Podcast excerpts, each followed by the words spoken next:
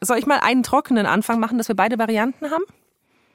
Oder sollen wir gleich einen versuchen? Ich fand es wirklich gut, uns beide zu etablieren, weil sonst kommt man so wie Kai aus der Kiste. Das hat mich letztes Mal auch gestört. Merkst du, wie der Klaus immer mehr on air möchte? Ja. Ja, das ist, krass, das ist ne? der einzige Grund. Das ist krass. Das sind immer die gleichen. Weißt du, werden Redakteure, weil sie nicht genug Talent für Moderation haben und dann besetzen sie sich nämlich. So ist es, wie es hier läuft. Hallo und herzlich willkommen zu Nie im Kino mit Klaus Uhrig. Natürlich ist er hier. Ich habe die ganze Arbeit gemacht, setzt sich rein und erntet die Lorbeeren. Genau, so tut er noch so, als würde er irgendwas wissen, dabei weiß er ja auch überhaupt Sag mir nochmal zwei Filme ja. von Steven Soderbergh. Was ist denn der beste Song von The Who? der beste Song von, von The Who ist Oceans 12.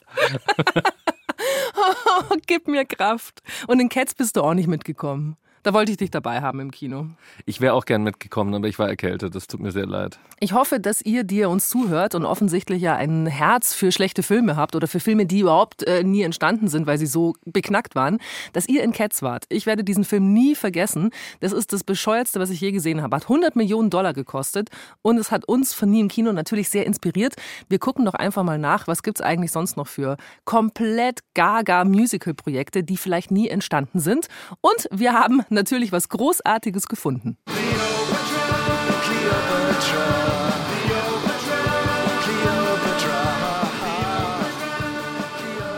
Ja, ihr habt völlig richtig gehört. Ein Musical über tatsächlich Kleopatra, die letzte Pharaonin Ägyptens. Wäre das geworden? Warum wir es trotzdem hören können? Ja, die Antworten gibt es natürlich nur bei uns und zwar hier. Und damit hallo und herzlich willkommen zu Nie im Kino, einem Podcast über spektakulär gescheiterte Filmprojekte. Heute Steven Soderberghs Cleopatra in 3D. Bei mir im Studio ist natürlich mal wieder Klaus Uhrig, unser, ähm, wie ich finde, frisch gekürter, aber völlig zu Recht, Musical-Experte von Nie im Kino. Letzte Staffel hast du äh, Herr der Ringe besprochen. Und dieses Mal geht es natürlich um was ganz anderes, nämlich Kleopatra. Ich habe äh, ganz am Anfang, möchte ich das kurz nochmal klären, ich habe nämlich in meinem Freundeskreis rumgefragt. Fast alle hassen Musicalfilme. Ja. Wie stehst du dazu? ja, ich weiß nicht. Also äh, ich hätte jetzt vor, vor einiger Zeit noch gesagt, äh, ich auch, mhm. weil da gab es halt dann so Grease oder sowas oder was weiß ich, ist Dirty Dancing ein Musical-Film? Nee, Nein, nee, keine die tanzen, die singen nicht. Die, okay, ist ja fast dasselbe. Also, also auf jeden Fall so Dinge, wo, wo mit Musik dachte ich eher so, naja. Andererseits habe ich dann diesen Les Miserables-Film gesehen, der dann völlig überraschenderweise mir total gut gefallen hat. Also mhm. der war, der fand ich richtig toll und kann mir bis heute nicht wirklich sagen, warum. Und ansonsten mag ich halt solche Sachen, wo es ein bisschen so zur Parodie wird. Also wenn dann zum Beispiel es bei, was weiß ich, Buffy die Musical-Folge gibt, das finde ich dann natürlich fantastisch. Oder ähm, gibt du Dr. Horribles Sing-Along-Blogs. Auch Joss Whedon, ne? Genau, genau. Da hat er sich halt so seine Lieblingsleute zusammengecastet und mit denen zusammen so ein halbstündiges Superschurken-Musical über den erfolglosesten Superschurken der Welt gemacht. Also mit sowas kann ich dann wieder was anfangen. Aber Kennst du die Hip-Opera von R. Kelly? Oh, R. Kelly darf man ja leider nicht mehr zitieren, aber da äh, muss ich auch wahnsinnig ja, was, was ist da los? MeToo? Nee. MeToo, was MeToo? ich weiß nicht, wovon du redest. Äh, da hat R. Kelly, glaube ich, so einen 36 Stunden Hip-Hopera gemacht und er singt alle Rollen und er singt alles, was man sieht. Also so, so wie so ein literal Video. Genau.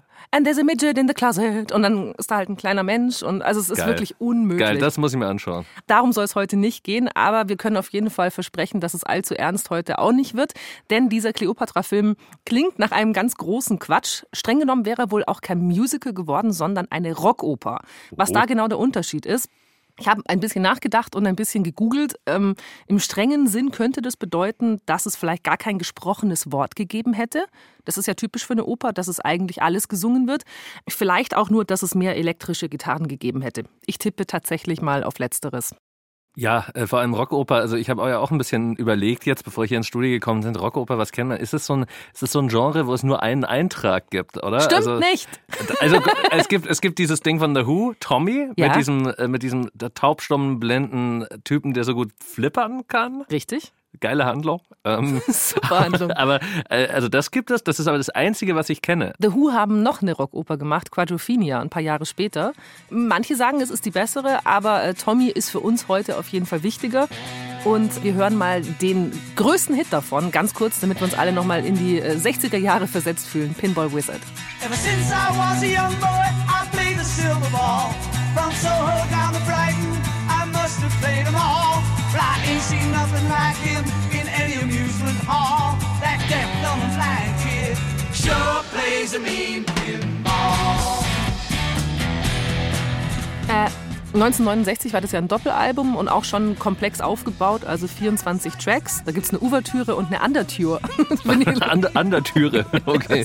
Aber was ist mit der, äh, aber das war schon so vorgesehen, dass das dann auch aufgeführt wird oder dass es einen Film gibt? Weil ich meine, es gab ja dann den Film. Es gab dann 75 den Film von Ken Russell, da spielt dann Roger Daltrey, der Sänger von The Who, tatsächlich äh, Tommy, als er dann größer ist. Elton John singt Pinball Wizard übrigens. Fantastische Performance. Äh, Tina Turner ist die Acid Queen, liebe ich. Also guckt euch den Film an und am besten auch mit irgendwas in der Blutbahn, dann funktioniert der sehr gut. Was ich ja geil finde, was ich gelesen habe, ist ja, dass die ähm, damals dann auch, weil es ja eine Rockoper war, dass es dann tatsächlich von Opernkritikern äh, ähm, äh, quasi rezensiert wurde, wie so eine Oper. Da gibt es auch so einen Interview-Ausschnitt von ähm, Pete Townsend dazu.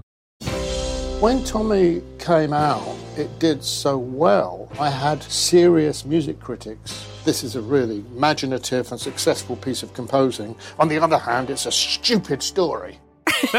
Ist ja auch so eine geile Stupid Story. Ich meine, als ob sonst Opern so eine geile Story hätten. Kann man tatsächlich nicht sagen, oder? Die meisten sind in einem Satz zusammengefasst irgendwie. Ja, und dann sterben die Leute eineinhalb Stunden lang so. Oder die Frau wird man, verrückt. Man hat mich getötet. ja, Wir sind also absolute Opernbanausen, das hört man eigentlich schon. Aber das machen wir, ich habe mir vorgenommen, ab 40 höre ich Opern. Ähm, weil du das noch ist gerade gefragt Jahr? hast. Äh, nein, ich muss dich doch sehr bitten. 100 Jahre ist es noch hin. Ähm, natürlich wollten The Who auch Tommy schon früh auf die Bühne bringen. Haben sie die ganzen 70er schon versucht, ist erst in den 90ern dann tatsächlich hat es geklappt, dass es ein Musical wurde am Broadway. Das noch kurz um hier die Vollständigkeit hier bei im Kino. Genau, aber ne? es geht ja jetzt heute nicht um Tommy, sondern es geht ja tatsächlich um diese Rockoper Cleopatra, die nie fertig geworden ist und die ist ja nicht von The Who. Die ist nicht von The Who, aber wir erwähnen Tommy immer nur ganz kurz, dass wir nicht verrückt sind, weil Steven Soderbergh das als äh, absolute Inspiration genannt hat für sein Cleopatra-Projekt. Und völlig richtig, The Who haben nicht die Musik für diesen Film gemacht oder hätten nicht die Musik für diesen Film gemacht, sondern eine andere Band, nämlich die. Hey, glad girls, I only wanna get you high. Hey, glad girls, I only wanna get you high. Okay, das ist natürlich so, so äh, Best-of schrammeliger 90s Pop-Indie. Das könnte jetzt von Ash sein, aber wir wissen natürlich, es ist Guided by Voices. Die äh, Lo-Fi-Ikonen aus äh, Ohio sind sie, glaube ich, aus Dayton, Ohio. Genau. Ähm, und angeblich auch eine von Soderberghs Lieblingsbands. Und der Kopf der Band, das ist Bob Pollard, ähm, der Antityp zum Rockhelden eigentlich. Ein äh, Lehrer im mittleren Alter, ein äh, bisschen pummelig. Also so stellt man sich nicht wirklich einen Rock-Superstar vor. Der hat aber schon mal Filmmusik für Soderbergh gemacht davor. Für so einen sehr, sehr ganz kleinen Film von Soderbergh, Bubble heißt der. Soderbergh wiederum hat das Vorwort für eine Biografie der Band geschrieben, habe ich gesehen. Also da kennt man sich und man schätzt sich offenbar sehr.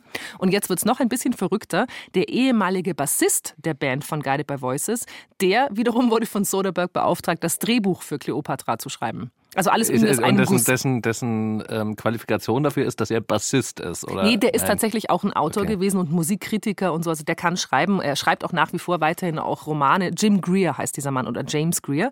Und äh, diese schrammelige Rockband, das soll man sich tatsächlich jetzt mal so ein bisschen auf der Zunge zergehen lassen und im Ohr aufgehen. Die hätten also die, die Geschichte von Kleopatra erzählen sollen, also der mächtigsten Frau, die es je gegeben hat, bis Angela Merkel.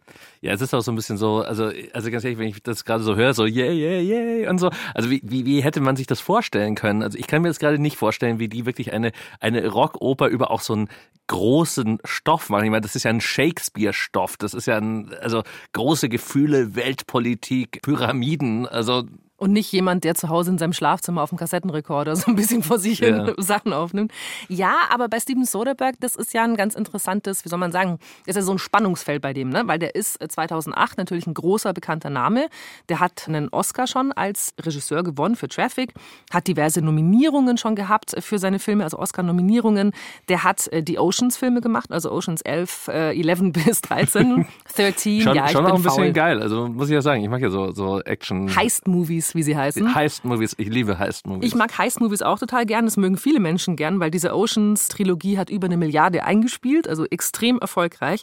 Aber Soderbergh ist halt auch immer noch so ein ja so ein Indie-Kid, oder? Also der gilt so als der Posterboy dieser Sundance-Generation. 1989 hat er Sex Slice ein Videotape gemacht, ne? also was sehr super, Schrulliges, super ein wunderschöner Film.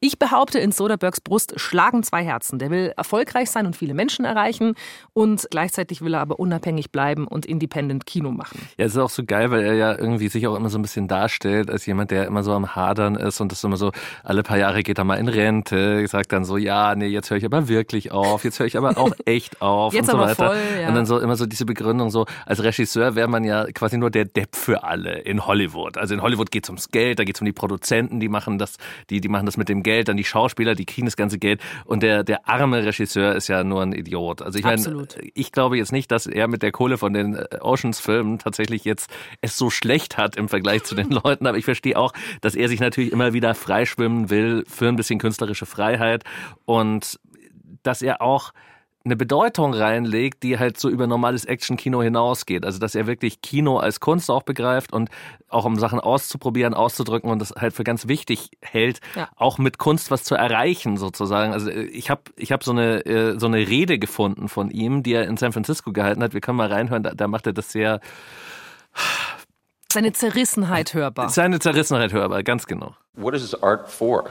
I mean, if the collected works of Shakespeare can't prevent genocide, then really, what is it for? Shouldn't we be spending the time and resources sort of alleviating this suffering and helping other people instead of going to the movies and plays and art installations? I mean, I think about when we, when we did Ocean's 13, the casino set used $60,000 of electricity every week. Now, how do you justify that? Okay, wir haben heute so, Flugscham wegen der CO2-Bilanz. Er hatte Casino-Scham. Casino-Beleuchtungsscham. Casino-Beleuchtungsscham. Er hat aber auch Flugscham noch in demselben in der Rede. Das kommt dann auch noch. Also, Rich People's Problems. Also es tut mir wirklich leid. Also, aber ich meine, du musst dir jetzt auch diese, wie man so schön sagt, Fallhöhe vorstellen. Also genau dieser Typ, der hier mit so gebrochener Stimme das vorträgt, der immer wieder innehält und sich fragt, darf man angesichts des Welthungers überhaupt Filme machen? Dem kommt also 2008 die Idee, Idee, ja, wie wäre es denn eigentlich mit einem Musical-Film für 30 Millionen Dollar? Also, man könnte jetzt sagen, ein eher banales Filmgenre, oder? Der, das Film der, der, der 3D, die 3D-Rockoper, ein eben so banales wie auch komplett neues Genre, oder? Also und ein aufwendiges und ein teures, kann man auf ja. jeden Fall auch sagen. Wir haben ein Interview gefunden, wo er über Cleopatra spricht, über dieses Projekt. Das ist leider alles nur Print. Genau, deswegen ähm, lese ich das jetzt mal vor. Mit dem amerikanischen Esquire-Magazin. Genau, also er hat gesagt, in diesem Interview hat er gesagt, kommen Sie, wollen Sie das etwa nicht sehen? Es klingt doch so verrückt. Genau darum geht es mir. Ich will, dass es wie ein Elvis-Musikfilm das, das sagt der schreibt echt Elvis Musikfilm. Diese Elvis Musikfilme sind furchtbar. Also, Jetzt äh, bleib okay, mal weiter okay. im Zitat bitte. Ja, ein Riesenspaß, nichts Ernsthaftes. Ich wollte schon immer mal einen Musikfilm machen. Wie mich die aktuellen Filmmusicals langweilen. Ich vermisse die technisch richtig gut gemachten langen Kamerafahrten, bei denen man eben nicht kaschieren kann, wenn die Darsteller eigentlich gar nicht singen und tanzen können. Das fehlt mir. Und wenn es irgendein Filmgenre gibt, das wie gemacht ist für 3D, dann doch wohl der Musikfilm. Hat er völlig recht. Ich gebe ihm in allem recht, was er da sagt. Was, was meint der denn überhaupt für andere Musicalfilme? Zu der Zeit, ich habe nochmal nachgeguckt, 2008 zum Beispiel war Mamma Mia. Okay. Ein Film natürlich mit sehr, sehr großen, äh, bekannten Namen, aber so richtig gut singen können eigentlich, glaube ich, nur die Frauen, wenn ich mich richtig erinnere. Also Mary Streep und Amanda Seyfried und so. Wie auch immer. Es klingt äh, vieles in diesem Zitat auch sehr typisch Soderbergh. Also diese langen Kamerafahrten, dafür ist er ja sehr bekannt. Auch typisch dieses Motiv des Recycelns. Also weißt, dass er eigentlich so sagt, was Altes wie ein Elvis-Musikfilm, sowas wieder imitieren.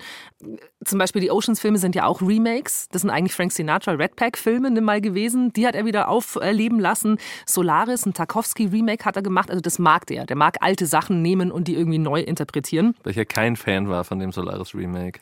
Niemand glaube ich, fand das Solaris so wahnsinnig gut. Aber trotzdem, ich finde, äh, ich ziehe meinen Hut davor, dass er sich überhaupt getraut ja. hat, Tarkovsky zu, äh, zu covern, wollte ich gerade sagen. Was ich wirklich nicht verstehe, ist dieses 3D-Ding. Warum soll denn ausgerechnet der Musical-Film oder der Musikfilm für 3D geeignet sein? Na, also, weil du bei Tanz ganz oft, finde ich, das Problem hast, dass du nicht alles mitkriegst, dass du nur das Vorderste so spürst und so. Ich finde, das macht schon Sinn tatsächlich, dass du dann mittendrin im Geschehen bist von, von dieser, von wilden Tanzperformances und so. Ich finde, das macht schon, und du willst ja auch alles richtig sehen und spüren. Stimmt, so wie dieser Pina Bausch Film, ja? Vielleicht. Okay, ja. Ähm, ich habe da auch ein bisschen überlegt, ob das ein Witz von ihm ist. Er hat ja sonst bisher kein 3D gemacht, aber der mag so technischen Schnickschnack, mag er ja. Also der experimentiert hier immer mit Kameras und mhm. so weiter rum. Es könnte ernst gewesen sein. In einem anderen Interview, da wird er noch ein bisschen konkreter. Da wiederholt er nochmal eben diese seichten Elvis-Musikkomödien, die findet er super. Er nennt auch ganz genau äh, Viva Las Vegas, also die, die, diesen Film, wo Anne Margaret mitspielt, die in Tommy im Film die Mutter spielt. Verrückt. Naja, und The Who's Tommy. Das sind die beiden Dinge, die er so geil findet, die will er zitieren. Und er sagt eben noch, das ist für uns noch wichtig heute, historisch korrekt und akkurat möchte er vorgehen. Also die okay. echte Geschichte von Kleopatra erzählen. Also nicht so wie Shakespeare, sondern so richtig, so wie die historische Kleopatra. Exakt, oder? exakt. Und wenn ihr euch jetzt gerade am Kopf kratzt, ob all diese Informationen, wie soll das eigentlich klingen, dann haben wir Trost für euch. Äh, in einem kurzen Interview wiederum mit dem Drehbuchautor, das ich gefunden habe, sagt der selber, dass er es bis heute auch nicht versteht. Ja, also äh, langsam äh, beginne ich ein bisschen traurig zu sein, dass dieser Film nicht fertig geworden ist, weil ich glaube, das wäre also, wenn der furchtbar geworden wäre, wäre das trotzdem sehr lustig gewesen. Ich glaube, langweilig wäre auf keinen Fall geworden. Und wir von Nie im Kino sind ja vor allem eines nicht, nämlich langweilig. Ein guter Übergang. Sehr gut. Und wir haben uns natürlich ein kleines bisschen inspirieren lassen von diesen Geschichten. Denn obwohl es kein Drehbuch aufzufinden gibt im ganzen Internet und der Drehbuchautor auch keine unserer immer verzweifelter wirkenden E-Mails beantwortet hat, haben wir uns ja gedacht, hm, also Guided by Voices als Band kennen wir. Es geht um Cleopatra. Kennen wir. Haben wir doch eigentlich alle Infos beisammen, so schwer kann es nicht sein. Weißt du, wir haben uns hier äh, zwei Freunde von uns, die im Gegensatz zu uns richtig gut Musik machen können, ja. eingeladen. Und, und, schnell und billig. Schnell und billig und so eine Indie-Schrammel gehen haben, genauso wie, wie ein Theatrale gehen. Cleopatra, Cleopatra. Till Krause und Ron Schickler. Ach, Cleopatra, ich Cleopatra. Till an der Gitarre und Ron am Flügel. Und, und am Drumcomputer. Und am Drumcomputer. Und du bleibst immer auf dem, wir bleiben immer auf dem A. Auf dem A, okay. Oh. Eins, zwei, drei. Cleopatra. Und äh, die beiden haben mal so ein bisschen darüber nachgedacht, wie so eine Cleopatra Rock Oper von Guided by Voices hätte klingen können. Wollen wir nicht für die, für die Dramaturgie den Refrain und nicht gleich am Anfang rausballern, weil der, weil der ist natürlich lustig, wenn man so mit so einer kleinen Strophe anfängt. Das stimmt. Oder was man Once ja. a time in Egypt.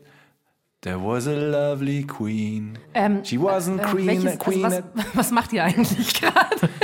also, Stimmt, bei welchem, bei welchem also Song sind wir gerade? Also wir machen den, nein, nein, wir machen den, den Titelsong. Es ist ja, immer okay. sehr wichtig bei so einem Musical, dass man also wirklich einen eingängigen Titelsong ja. hat. So. Okay. Und das ist es einfach Cleopatra. Das ist auch die Message. Mehr Message braucht man für den Refrain eigentlich nicht. Nee finde ich. Ähm, Aber der ähm, Vers soll es halt irgendwie so ein bisschen verorten, dass man sozusagen also, die Geschichte erzählt. Äh, ihr macht jetzt gerade quasi den also Jesus Christ Superstar, den macht ihr genau. gerade. Genau. Sound ist gut. Warte mal, mich ruft gerade ein Elektriker an, da muss ich mal kurz hingehen. Hallo, ich grüße Sie, grüß Gott. Einmal mit Profis arbeiten. Ja. Super, alles klar, dank Ihnen. Jo. Servus. Bis dann, ciao. Viertierner. So. Top. Wo waren wir? Ja, ich habe während der Till telefoniert dann noch ein bisschen die Silben äh, gerade geschoben. Okay. Ja. Sehr gut. Ich biete euch noch an, ihr könnt auch noch das Wort Pharaoh reinbringen, weil sie ist ja die letzte Pharaonin. Oh ja, Pharaoh ist super, das ist ein super Wort. Genau, ja, das hast du recht. Ja, das ist gut. The last of the Pharaoh, the last of the Pharaoh. Oh, oh, oh. Ja, wunderbar, wunderbar. Ja. Gekauft. Ja, okay. Ist fast schon zu gut. Das ist absolut das Bild von Guided by Voices, glaube ich auch. Da ist auch mal der Elektriker zwischendurch reingekommen bei den Aufnahmen. Die haben über 2000 Songs übrigens. Da wird nicht lang rumgefackelt. Also da entsteht ein Song wahrscheinlich wirklich genauso wie bei uns in einer Dreiviertelstunde ungefähr. Und jetzt bitte hier die Weltpremiere. Der Titelsong, wie Soderbergs Rockoper Cleopatra vielleicht geklungen hätte. Okay. Gut. Eins, zwei, Long time ago in Egypt, there was a lovely queen. No one could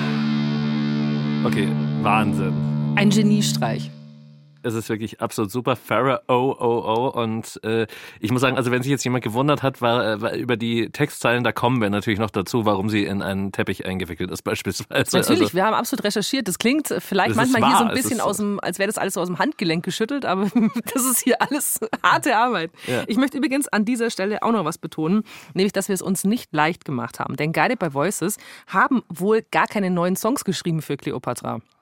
Tatsächlich. Also Soderbergh hat sich mit seinem Drehbuchautor, der eben mal bei Guided by Voices gespielt hat und die Songs dementsprechend gut kennt, die haben sich hingesetzt, haben sich durch diese tausenden Songs gehört und haben einfach die Songtexte verändert.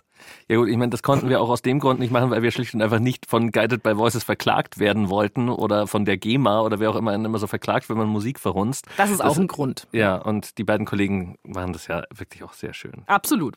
Ähm, ich habe übrigens auch ein Interview mit Bob Pollard gefunden, dem Chef von Guided by Voices, und der sagt da, also ein paar Jahre später, ähm, dass er ganz gerne der Andrew Lloyd Webber des Rumpel Indie Rocks geworden wäre. Also er hätte es ganz schön gefunden. Okay. Und ähm, ist ja auch super für den, oder? Nichts machen müssen, man nimmt seine alten Songs und er wird äh, Andrew Lloyd Webber spitzenmäßig. Und von ihm aus auch gerne nicht nur als Film, sondern er hätte es auch schick gefunden, wenn es gleich noch äh, an Broadway gegangen wäre, als Musical. Ja, so wie bei Tommy dann 25 Jahre später. Manches, manches dauert eben also bei vielen von den Sachen, die wir hier bei Nie im Kino haben, haben wir ja alte Drehbücher, wo wir dann uns äh, super beömmeln können über bescheuerte Szenen aus Superman oder mhm. aus, aus dem nie gemachten Roger Rabbit 2 oder sonst irgendwas. Aber hier haben wir das Drehbuch ja einfach nicht bekommen. Und Nein. also ich weiß gar nicht, warum ist es, hat es keiner geleakt oder ist es vielleicht, weil Soderbergh da richtig noch so die, die Finger drin hat, weil er es doch irgendwie eigentlich noch machen will? Also in diesem Interview äh, von Jim Greer, das ich dazu gefunden habe, vom Drehbuchautor, da sagt er eben genau das. Also ähm, die hatten eigentlich alle einen Maulkorb jahrelang, weil Soderbergh echt gehofft hat, dass er daraus irgendwas noch machen kann. Und deswegen natürlich gibt es das Drehbuch auch nicht. Okay. Mhm. Aber wir können ihm ja mal unsere Songs schicken. Ja, ja, wohl, wohlgemerkt Songs, weil das wollte ich auch noch sagen. Wir haben natürlich unsere beiden ähm, Gäste hier, den äh, Till und den Ron, nicht nur diesen Titelsong schreiben lassen, sondern tatsächlich mehrere Songs, die kommen noch. Ja, und wir haben ja von Soderbergh selbst die Information, dass dieser Film historisch akkurat gewesen wäre. Das heißt, Klaus und ich haben uns nochmal durch die komplette Kleopatra-Forschung letztlich gelesen. Um uns einfach vorstellen zu können, wie hätte man diese Geschichte erzählen müssen Ganz in einer genau. Rockoper. Was sind die Rockoper-kompatiblen Momente in Kleopatras Leben? So war's. Äh, Klaus hat Dante nochmal die göttliche Komödie sich ein bisschen angeguckt. Da Im kommt Kleopatra kurz Original. vor. Exakt. Ich habe alle Shakespeare-Sachen, wo Kleopatra vorkommt, ähm, nochmal, habe ich wirklich gemacht. Dann habe ich natürlich noch äh, ein bisschen Händel gehört ja. Giulio äh, Cesare in äh, Egitto oder so. Habe ich mir auch angehört. Äh, den Monumentalschinken mit Elizabeth Taylor von 63 habe ich versucht. Er ist ein bisschen länglich, muss ich sagen, vier Stunden lang. Und was wir gefunden haben, was wir euch nicht vorenthalten wollen, wenn es um Musik und Kleopatra geht, ja. ist ein tschechisch-koreanisches Musical auf YouTube.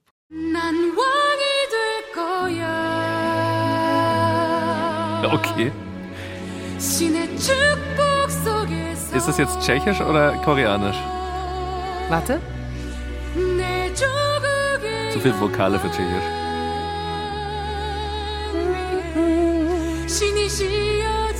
Bei Shimishi war ich. Ich glaube, es ist koreanisch. Okay. Wer uns jetzt gerade zuhört und sagt, diese zwei Vollidioten schämen sich nicht mal. bitte, bitte alle Tschechen oder Koreaner jetzt entweder weghören oder uns E-Mails schreiben an nieimkino.br.de, nieimkino.br.de und uns beschimpfen. Wir warten drauf. Ich sage, es ist koreanisch. Ich lege mich fest. Okay. Aber ihr merkt schon, also wir haben halt einfach geguckt, was gibt der Markt her. Wir bereiten uns sauber vor. Ja. Und eines fehlt noch, mein persönlicher Favorit, eine große Kindheitserinnerung von mir. Meine Kindheit, 80er Jahre, VHS-Videorekorder. Wir hatten genau zwei Videos. Eines davon war Asterix und Cleopatra. Das ist die Badeszene, die berühmte. Das Bad für Cleopatra ist fertig. Das Bad für Cleopatra ist Stimmt, da rufen sie so durch die ganzen Gänge, ne? Ja. Und gleich wird gesungen. Und es kommt auch so ein Tiger, der aussieht wie dieser... Nee, Löwe. Löwe.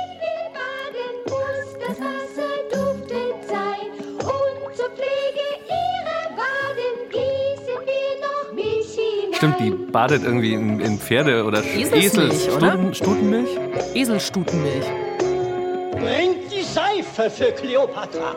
Bringt die Seife für Kleopatra. Bringt die Seife für Kleopatra. Und besser kann man diese Szene natürlich nie machen als äh, Asterix und Kleopatra. Deswegen ist diese Badeszene, wofür Kleopatra ja sehr bekannt war, für ihre Schönheit ne, und ihre Körperpflege mhm. und so, haben wir natürlich gesagt, da lassen wir die Finger von. Ne? Aber eine andere Szene aus Kleopatras Leben hat uns wiederum sehr inspiriert. Wir haben es vorhin schon ganz kurz angekündigt. Äh, da geht es ja um die Sache mit dem Teppich. Mhm. Äh, historische Wahrheit verbrieft.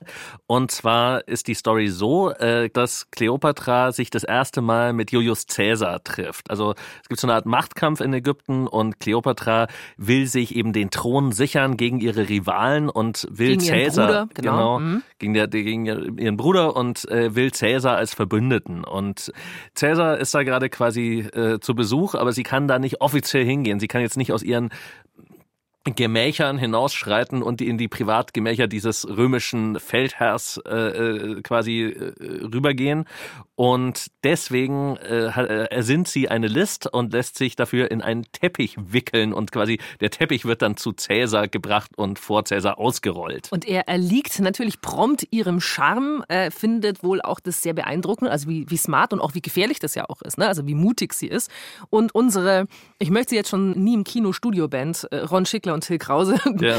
äh, die wussten in ungefähr ich würde sagen acht Minuten, keine Sekunde länger hat es gedauert, wie diese Szene im Soderbergh Cleopatra Rock Musical sicher geklungen hätte. Und gesungen hab's leider ich, weil keine andere Frau da war. Das ist doch ganz gut gemacht. Es ist wahr. Okay. Okay. Eins, zwei, drei, vier.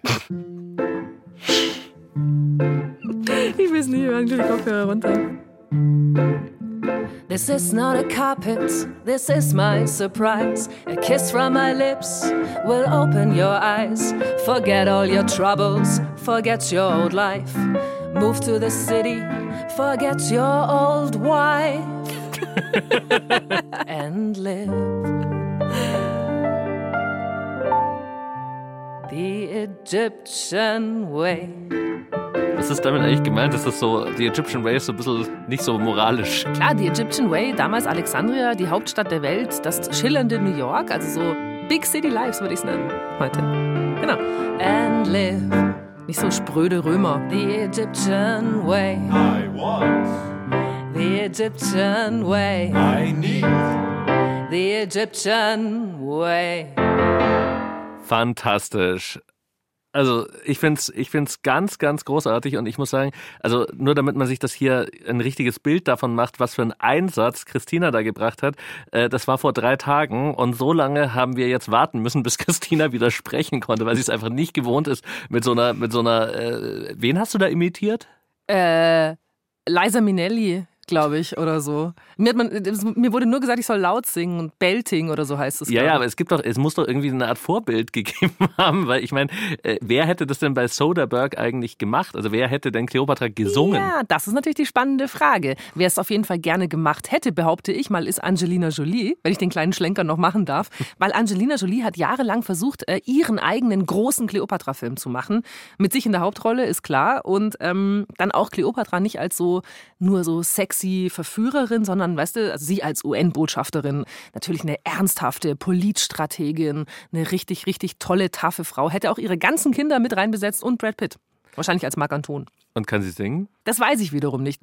ich weiß nicht genau, also es ist aber auch jetzt auch nur Vermutung von dir, oder? Dass Angelina Jolie da perfekt gewesen wäre. Es ist nicht so, dass Soderbergh die schon im Blick hatte. Nee, Soderbergh hatte eine andere, aber ähnlich schöne Frau im Blick, nämlich die.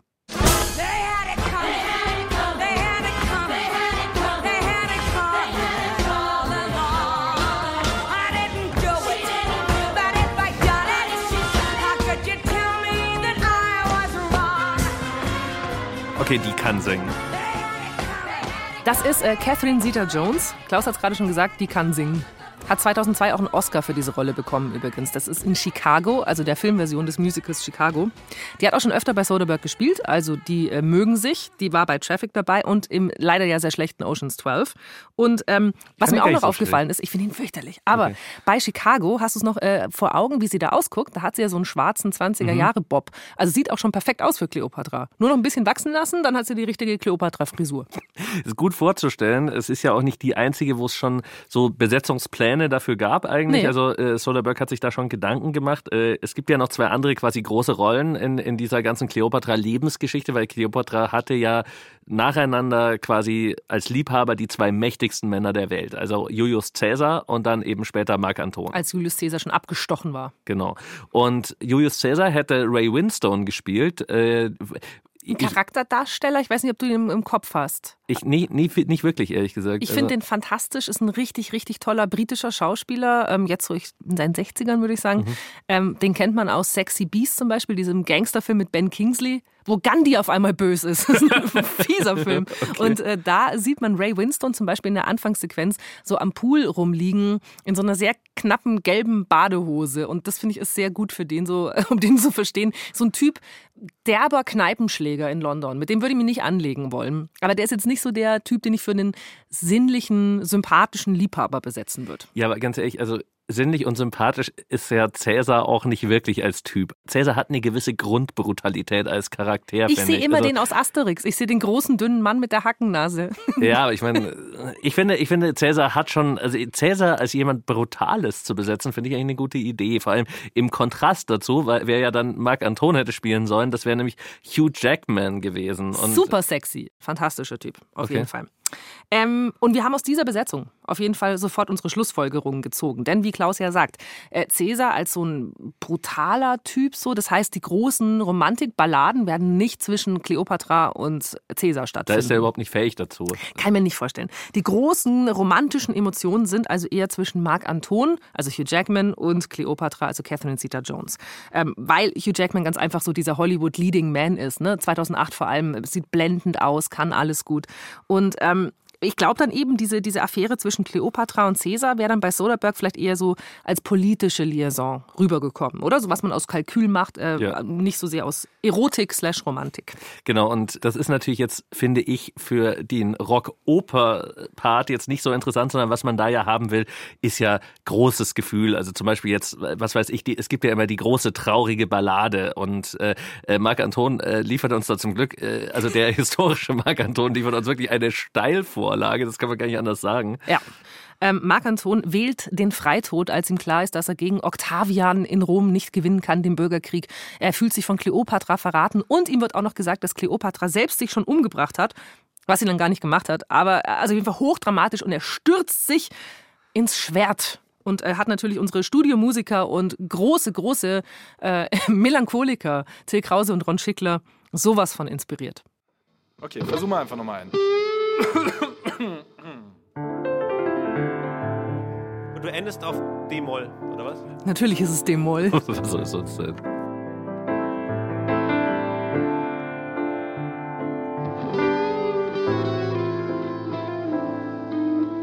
What's left for me? Lost every single war. What's left for me?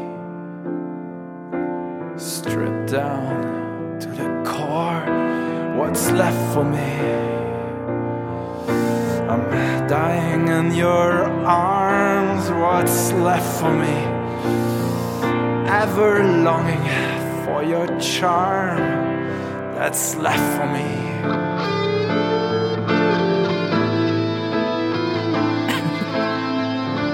Das ist nicht mehr ganz Guided by Voices. ne? Ja, aber wenn man so einen, so einen Steinway-Flügel hat, muss schon verstehen, dass es da einem, mit einem durchgeht. Ich finde aber die Gitarre super, ne? Ja.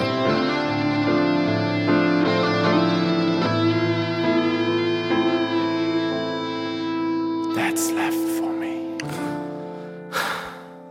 Oh Mann. Klaus hat schon gesagt, so ein bisschen haben wir Guided by Voices aus den Augen verloren, das stimmt. Aber ähm, ich finde ein Musical, das von Lo-Fi Titeltrack zu irgendwie Leonard Cohen driftet innerhalb von wenigen Minuten. Applaus für äh, Ron Schickler und Till Krause. Ja, es ist Von wirklich, wirklich äh, großartig. Ich bin noch ganz angefasst von diesem sehr tragischen Moment äh, äh, des, des Todes hier von Marc Anton und ähm, und wo wir schon in dieser Stimmung sind, jetzt noch äh, die, die Frage, um die es ja bei uns immer so ein bisschen geht, warum ist denn dieser Film dann gestorben? Das hast du jetzt wirklich mit Grabesstimme gefragt. Bin ich selber schon ganz, ganz traurig. Die Antwort ist aber ganz schnöde, lieber Klaus. Geld.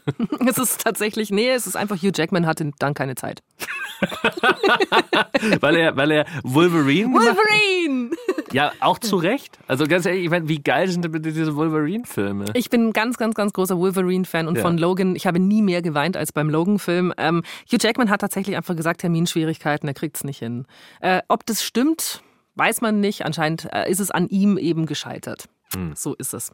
Aber du hast natürlich völlig recht. Karrieretechnisch hat sich's für Hugh Jackman äh, durchaus ausgezahlt. Ja, und auch ganz ehrlich, also so gern ich das jetzt gesehen hätte, ich weiß nicht, ob ich dafür auf zum Beispiel irgendwie Logan verzichtet hätte, gerne. Er hätte das ja auch sich selbst umbringen können als Marc Anton mit den Wolverine-Krallen. Aber auf mich hört ja nie jemand. Na klar. Ganz, ganz, ganz komisch, ja. Und übrigens, wir haben noch was, damit sich das hier quasi der Kreis schließt. Ray Winstone, der brutale Cäsar, den er gegeben hätte in Cleopatra, hat auch noch einen großen Musical-Moment übrigens bekommen. Nicht als Julius Caesar, aber als Growl Tiger in Cats. Oh Gott. Also es war äh, keine würdevolle Rolle, aber besser immer noch als Gandalf, der da auch singt. das war nie im Kino heute in der Musical Edition, möchte ich sagen. Ich freue mich auf nächste Staffel machen wir wieder eins. Ja, und wie elegant du jetzt diesen Dings wieder zu Cats gemacht hast. Wahnsinn. Ist gut, ne? Gelernt ist gelernt, wie man bei uns in Augsburg sagt. Dankeschön fürs Zuhören. Klaus Uhrig bei mir hier im Studio und wir werden jetzt mit Jazz Hands aus dem Studio gehen. Kennt, kennen das Leute, Jazz? Jazz Hands, klar.